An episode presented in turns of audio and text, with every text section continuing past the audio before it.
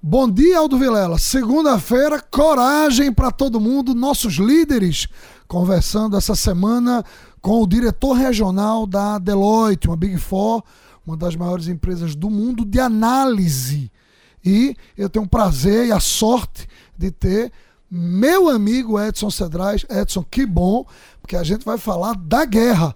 E para falar da guerra, a gente tem que ter paz. Que bom que somos amigos. Bom dia, Edson Cedrais. Bom dia, Drayton. Bom dia, Aldo. Bom dia aos ouvintes da CBN. Prazer estar aqui e poder contribuir no debate. Antigamente, a gente achava que o público e o privado estavam separados e que as empresas não tinham que se meter em mais nada.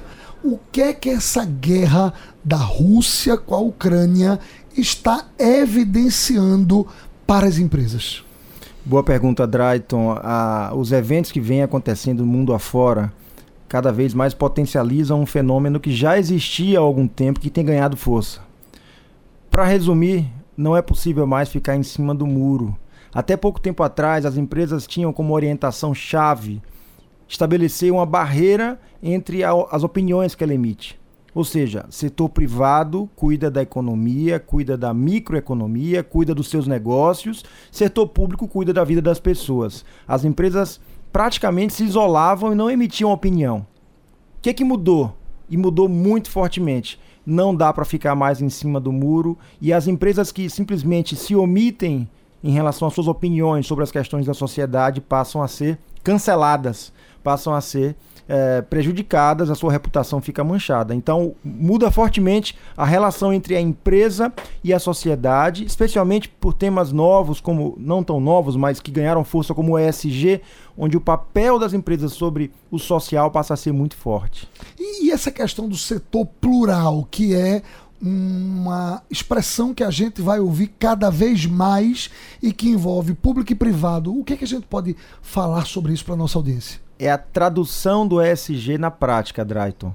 A gente vê muita gente falando de ESG e vê muito de greenwash, que é outro termo que a gente vai ouvir bastante, que é aquele ESG baseado meramente em indicadores. Cumprir meta para apresentar para o mercado uma reputação de, de mocinho das empresas. Né? O, o conceito de setor plural é exatamente a tradução na prática. A gente está muito acostumado a enxergar duas camadas bem separadas, setor público e setor privado, cada uma fazendo o seu papel. O que a gente vê, inclusive com bons exemplos no Brasil, é cada vez mais uma conexão maior.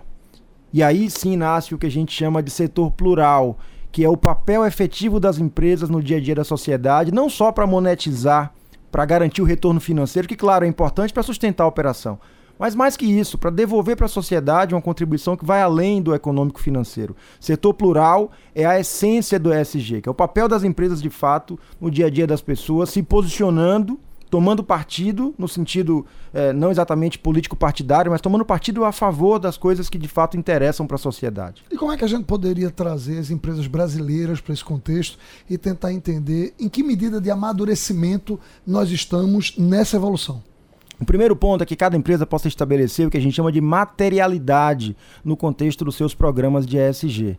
Materialidade é o primeiro passo de um bom programa, porque é onde a empresa consegue enxergar onde ela afeta a sociedade, onde ela afeta o meio ambiente e onde ela pode mais contribuir. Então, o passo de definir materialidade é quando a empresa vai avaliar se ela pode ajudar de alguma forma via apoio social, via desenvolvimento ambiental e não simplesmente estabelecer meros indicadores. A partir da definição de materialidade, a gente consegue ter uma visão clara do papel da empresa. Bom, esse foi o nossos líderes de hoje, conversando com o diretor regional da Deloitte, Edson Cedrais. A gente conversa a semana toda com ele. Até amanhã, Aldo Vilela. Bom dia a todos. Força que é segunda-feira, hein?